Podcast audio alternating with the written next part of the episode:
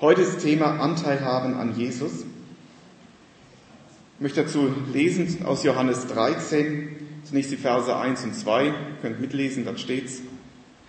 Am Vorabend des Passafestes wusste Jesus, dass nun die Zeit gekommen war, diese Welt zu verlassen und zum Vater zurückzukehren. Er hatte die Menschen geliebt, die zu ihm gehörten, und er hörte nicht auf, sie zu lieben. Er hörte nicht auf, sie zu lieben. An diesem Abend aß Jesus zusammen mit seinen Jüngern. Der Teufel hatte Judas, den Sohn von Simon Iskariot, schon zum Verrat an Jesus verführt. Jesus aber wusste, dass der Vater ihm alles in die Hand gegeben hatte, dass er von Gott gekommen war und zu ihm zurückkehren würde. Ist ein Einblick in dieses letzte Feier, dieses letzte Abendmahl, das Jesus mit seinen Jüngern gemacht hat.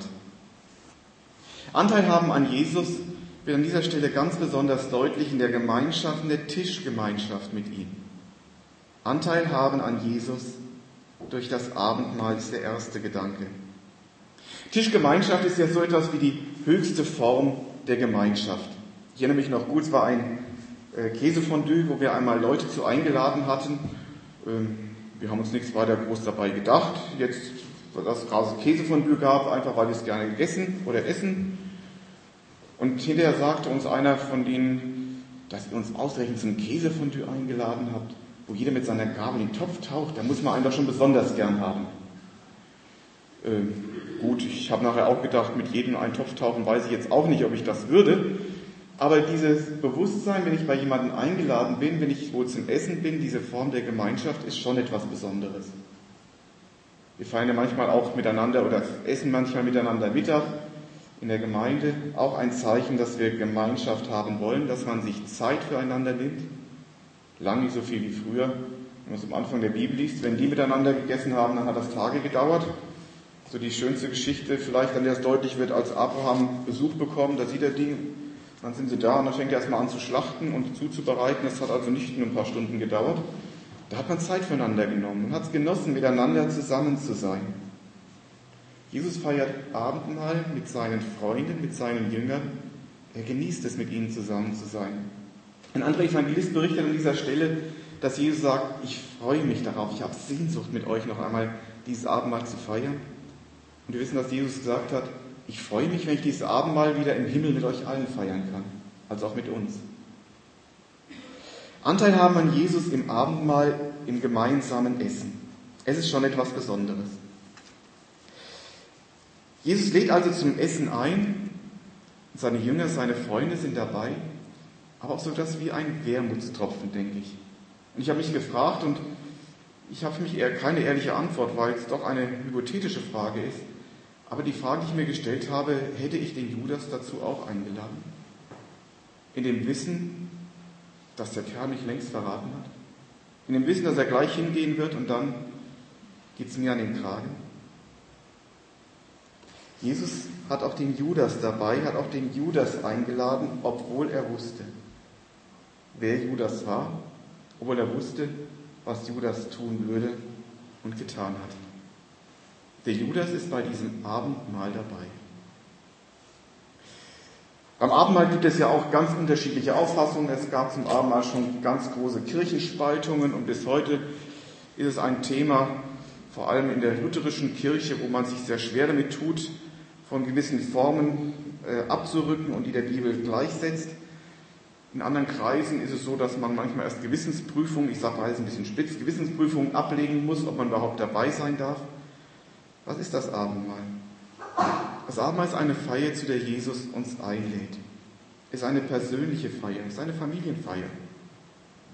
Es waren nicht die ganzen Menschen eingeladen, es war keine Speisung der 5000, wo jeder dabei war. Es waren die, die zu Jesus gehörten. Die waren eingeladen, die waren dabei, mit denen wollte Jesus zusammen sein. Es waren die Freunde Jesu, die nicht perfekt waren. Da war der Hitzkopf Petrus dabei, da war der Zweifler Thomas dabei. Und von manchen anderen, wo wir die Macken nicht so genau wissen. Aber sie waren alle dabei. Und Jesus hat gesagt, ich freue mich, mit dir dieses Mahl zu feiern. Und da war eben auch dieser Judas dabei. Jesus lässt ihn auch beim Abendmahl. Aber Jesus schweigt nicht zu dem, was er tut. Jesus spricht es an, sagt Judas, ich weiß, was du tun wirst. Es passt nicht in eine Feier, dieses heile Gesicht da aufzuhalten oder aufzubauen, wo etwas Unreines, wo etwas dabei ist, was nicht stimmt. Und das spricht Jesus an. Jesus spricht es beim Judas an. Warum beim Judas?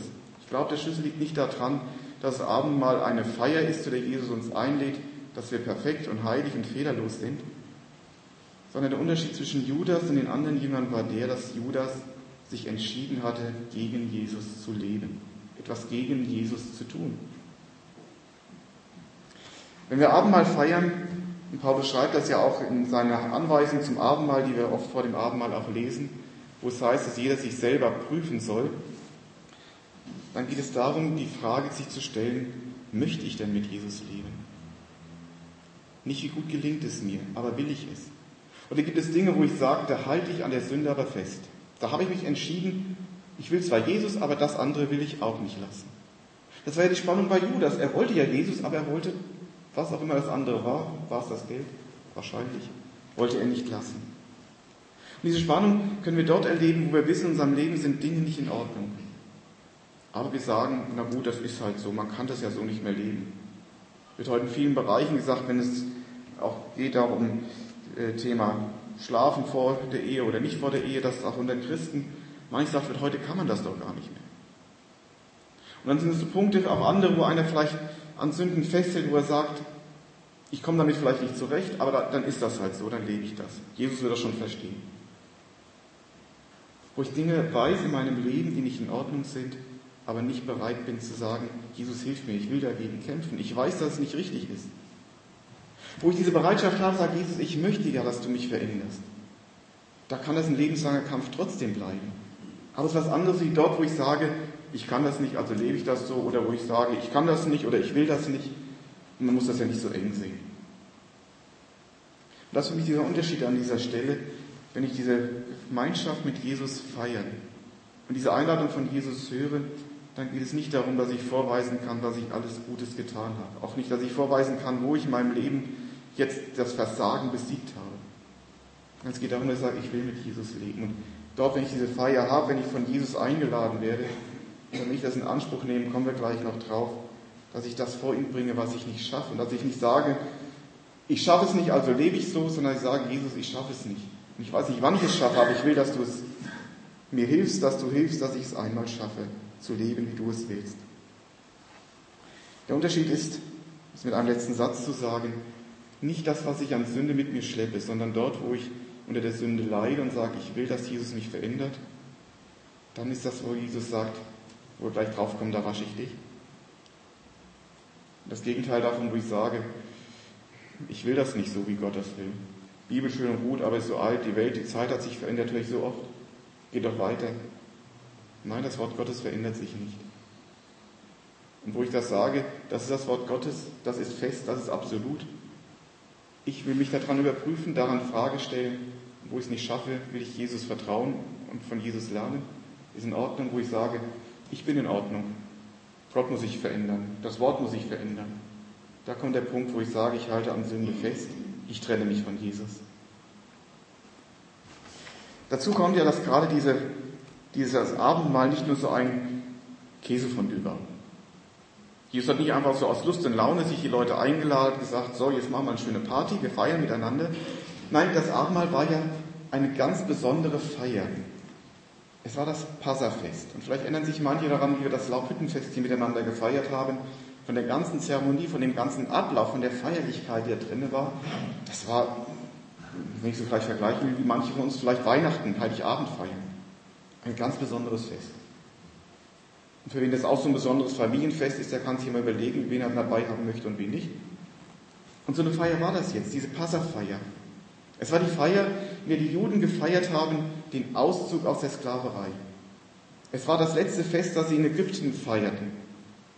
Nichts hat geklappt. Elf Plagen haben die Ägypter schon durchstehen müssen. Und immer wieder hat Mose gesagt, jetzt geht's, jetzt geht's los. Hat doch kein Mensch mehr geglaubt. Und dann sagt Jesus, er sagt Gott den Israeliten damals, jetzt feiert. Und er gibt genaue Anweisungen. Da mussten Tiere geschlachtet werden, unfehlbare. Das Lamm musste geschlachtet werden. Und die Türpfosten mussten bestrichen werden. Dann starben in allen Ägypten, in ganz Ägypten starb die Erstgeburt von Mensch und Tier, außer dort, wo das Blut um die äh, Pfosten rumgestrichen war. Wer unter diesem Blut lebte, überlebte. Und das sollten die Israeliten feiern, diesen Beginn des Auszugs, diesen Beginn des Weges in das gelobte, in das verheißene Land. Das war das Fest. Ein ganz besonderes Fest. Und da hat Jesus gesagt, das will ich mit euch feiern. Und es ist das Fest, wenn wir Abendmahl feiern, wo diese gleiche Symbolik drin ist. Wo Jesus sagt, das Blut, das dir das Leben bringt, ist das Blut, das ich für dich vergossen habe. Das Opferlamm. Es ist der Beginn des Weges zur ewigen Heimat, zur Herrlichkeit, die Gott für uns bereitet hat, wo Jesus selber die Wohnungen macht. Und dieses Abendmahl soll unser Leben, unser geistliches Leben, unsere Gemeinschaft mit Jesus stärken auf dem Weg in dieses Land. Wir haben eine ganz besondere Feier. Und da wird etwas davon deutlich, dass Jesus Anteil an uns haben möchte, uns Anteil an sich geben will, Gemeinschaft mit uns haben möchte. Jesus möchte Gemeinschaft mit dir haben. Und ich finde das Besondere, wenn wir das Abendmahl so feiern, dass wir etwas sehen und schmecken. Schmecket und sehet, wie freundlich der Herr ist. Wenn wir die Bibel lesen, wenn wir uns unterhalten, wenn wir Predigten hören, Bibelstunden, wo auch immer, es ist theoretisch. Es geht sehr viel über den Kopf, sehr viel über das Denken. Aber im Abendmahl dürfen wir etwas schmecken, etwas beißen, können wir etwas anfassen. Jesus lässt uns etwas da und sagt, feiert das, bis ich wiederkomme. Macht euch bewusst, dass ich gegenwärtig bin, auch wenn ihr mich nicht seht. Und darum ist das Besondere, wenn wir miteinander Abendmahl feiern, dass wir Anteil haben an Jesus. Und darum ist es wichtig, dass wir uns an dieser Stelle eben nichts vormachen. Dass wir den Mut haben zu sagen, Jesus, da ist in meinem Leben Dinge, die nicht in Ordnung sind. Dass wir nicht dorthin gehen und sagen, das Abendmahl nehme ich auch noch mit, egal was ist. Da nutze ich Jesus aus. Das so, wie jemand zu einer Feier jemanden einlegt, sich darauf freut und merkt, der andere kommt nur, um sich satt zu essen, spricht nicht groß mit und haut ganz schnell wieder ab. Tut einem doch weh. Wenn wir Abendmahl feiern, möchte Jesus ganz bei uns sein und wir dürfen ganz bei ihm sein. Anteil haben durch das Abendmahl. Es geht weiter. Da stand er vom Tisch auf, legte sein Obergewand ab und band sich ein Tuch aus Leinen um. Er goss Wasser in eine Schüssel und begann seinen Jüngern die Füße zu waschen, um mit dem Tuch abzutrocknen. Als er zu Simon Petrus kam, wehrte dieser ab. Herr, wie kommst du dazu, mir die Füße zu waschen? Jesus antwortete ihm, das verstehst du jetzt noch nicht, aber später wirst du es verstehen. Doch Petrus blieb dabei, niemals sollst du mir die Füße waschen. Worauf Jesus erwiderte, wenn ich dir nicht die Füße wasche, gehörst du nicht zu mir. Heißt wörtlich, hast du kein Teil, kein Stück von mir. Da sagt Petrus, Herr, dann wasch mir nicht nur die Füße, sondern auch die Hände und das Gesicht. Jesus antwortete, wer gebadet hat, der ist ganz rein. Ihm braucht man nur noch den Straßenstaub von den Füßen zu waschen. Ihr seid alle rein, außer einem. Jesus wusste nämlich, wer ihn verraten würde Deshalb sagte er, ihr seid alle rein. Nicht rein. Genau. Anteil haben an Jesus durch Vergebung. Das erste war eben Abendmahl, dass Jesus Gemeinschaft mit uns haben möchte, dass er weiß, dass wir nicht ganz sauber sind. Und weil er das weiß, wäscht er die Füße. Jesus wäscht die Füße, nicht die Köpfe. Fußwaschen war eine Arbeit, die damals, wenn möglich, Sklaven taten. Sklavenarbeit. Füße waschen war eine Demütigung. Kopfwaschen ist das, was Chefs gerne tun, wenn es nicht so richtig läuft. Also richtig die Köpfe waschen, Maßregeln. Jesus ist der Chef, er ist der Chef der Jünger, er ist der Herr. Und er ist mehr als nur ein weltlicher Chef, mehr als nur ein Herr, er ist Gott selber. Und was macht er? Er wäscht die Füße. Seine Herrschaft will immer das Beste für uns und er sieht und weiß, wo es klemmt. Als Jesus so anfängt, die Füße zu waschen, ist der Petrus, der aufbraust, sagt Jesus. Wir würden heute vielleicht sagen, spinnst du? Kommt vielleicht ein bisschen was von dem schlechten Gewissen raus, dass Petrus sich dachte, eigentlich hätten wir das ja machen müssen. Nee, Jesus, du darfst mir nicht die Füße waschen. Petrus ist, auf, Petrus ist das offensichtlich peinlich. Es ist nicht standesgemäß, was Jesus hier tut. Vielleicht ist es so etwas wie hochmütige Demut, was Petrus hier an den Tag legt. Es ist nicht richtig. Eigentlich müsste ich es machen, aber ich will es ja nicht. Dann lieber keinen. Als Jesus nicht mit sich reden lässt und sagt, Petrus, wenn ich das nicht mache, dann hast du keinen Anteil an mir, hast du kein Stück von mir. Da schwenkt Petrus völlig um und sagt, ah, Jesus, dann aber ganz. Dann von oben bis unten. Wenn schon, denn schon. Ist es nicht herrlich, dass Petrus beim Abendmahl dabei war? Der kapiert genauso viel wie wir manchmal. Jesus sagt, und nimmt nur das Bild, wer gebadet ist, der ist ganz rein. Mit anderen Worten, Füße waschen reicht.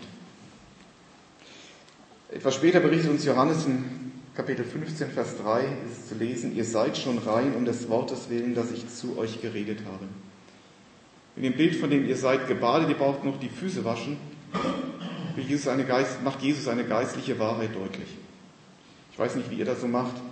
Wenn man im Schwimmbad war und hinterher duscht, meine Frau ist da ganz scharf hinterher, die guckt, dass die Kinder abends, bevor sie ins Bett gehen, nochmal die Füße waschen. Der Rest ist ja sauber, aber da geht man, weiß, was Pilze und alles noch rumschwirrt. Also Füße waschen ist da nochmal dran. Man ist ja schon sauber. Bis auf die Füße. Warum? Mit den Füßen musste man doch wohl durchlaufen, wo es vielleicht nicht so sauber war. Und das ist das Bild, was Jesus hier auch gebraucht, wo er sagt, wenn ihr meine Jünger seid, wenn, ihr, wenn ich euer Herr bin, wenn ihr euch entschieden habt, mit mir zu leben, wenn ihr Kinder Gottes geworden seid, seid ihr gebadet. Dann seid ihr rein. Ihr seid schon rein um des Wortes willen, dass ich zu euch geredet habe. Wo wir das Wort Gottes lesen, wo wir das Wort Gottes hören, wo wir das Wort Gottes leben, sind wir gebadet. Aber wir sind noch nicht im Himmel. Wir sind noch in dieser Welt, wo der Satan der Fürst dieser Welt ist. Wir müssen durch diese Welt gehen und so wie man vom Schwimmbad duschen bis nach Hause erstmal ein Stück barfuß laufen muss und ich weiß, wie man da durchlaufen muss, so leben wir in einer Welt, wo wir auch immer wieder uns die Füße dreckig machen. Es geht leider nicht anders. Deswegen sagt Jesus, wenn ich dir nicht die Füße wasche, dann hast du keinen Teil an mir. Das, was dich in diesem Leben dieser Welt dreckig macht, die Schuld, die Sünde, das Versagen, dem du immer wieder nicht ausweichen kannst, da komme ich jetzt her. Das wasche ich dir an. Jesus schenkt Vergebung. Das ist das Stichwort. Wie vorhin beim Abendmahl sagte, alle sind eingeladen. Und Jesus legt die ein, die mit ihrer Schuld, mit ihrer Last leiden. Und er weiß, wie sehr wir darunter leiden. Und er sagte, ich wasche es dir ab. Du musst dich nicht damit rumschleppen. Du darfst es zu mir bringen. Ich bin mir nicht zu schade dafür. Ich weiß nicht, wie es euch geht, aber ich glaube, manchmal ist ja der Teufel genau an dem Punkt, der uns das Gegenteil einreden will. Der sagen will, du hast es immer noch nicht geschafft. Da brauchst du gar nicht mehr zu Jesus kommen. Doch, das macht Jesus vor. Er ist sich nicht zu schade dafür. Er bindet sich die Schürze um, legt sein gutes, seine gute Kleidung ab und sagt, wenn ich dir nicht die Füße wasche, hast du keinen Teil an mir und da mache ich es. Wir dürfen immer wieder zu Jesus damit kommen. Wenn wir Abendmahl feiern, ist es die Einladung. Es ist übrigens interessant, dass Jesus zuerst das Abendmahl austeilt und dann die Füße wäscht. Er hat uns wirklich lieb. Er schenkt uns Anteil an der Vergebung. Füße waschen muss sein. Ich glaube, wenn wir das kapieren, tut es richtig gut zu wissen. Jesus, du wäschst uns die Füße. Und ich glaube, wenn wir ehrlich sind, wissen wir auch, dass es viel schwerer ist, wenn man einander die Füße waschen soll, als die Köpfe. Oder? Ja, weil Jesus ist nicht dabei stehen geblieben, dass er uns die Füße wäscht. Es geht weiter. Nachdem Jesus ihm die Füße gewaschen hatte, zog er sein Obergewand wieder an, kehrte zu seinem Platz am Tisch zurück und fragte seine Jünger, Versteht ihr, was ich eben getan habe? Ihr nennt mich Meister und Herr, das ist auch richtig so, denn ich bin es. Wie ich, euer Meister und Herr, euch jetzt die Füße gewaschen habe, so sollt auch ihr euch gegenseitig die Füße waschen. Ich habe euch damit ein Beispiel gegeben, dem ihr folgen sollt. Handelt ebenso. Ich sage euch die Wahrheit. Ein Diener steht niemals höher als sein Herr und ein Botschafter untersteht dem, der ihn gesandt hat. Wenn ihr das begreift und danach handelt, wird man euch glücklich schätzen. Oder glückselig seid ihr, wenn ihr das hört, nicht nur hört, sondern auch tut. Anteil haben an Jesus geschieht im Abendmahl, geschieht in der Vergebung, die er uns gibt, geschieht aber auch in der Vergebung, die wir einander gewähren, im Nachmachen.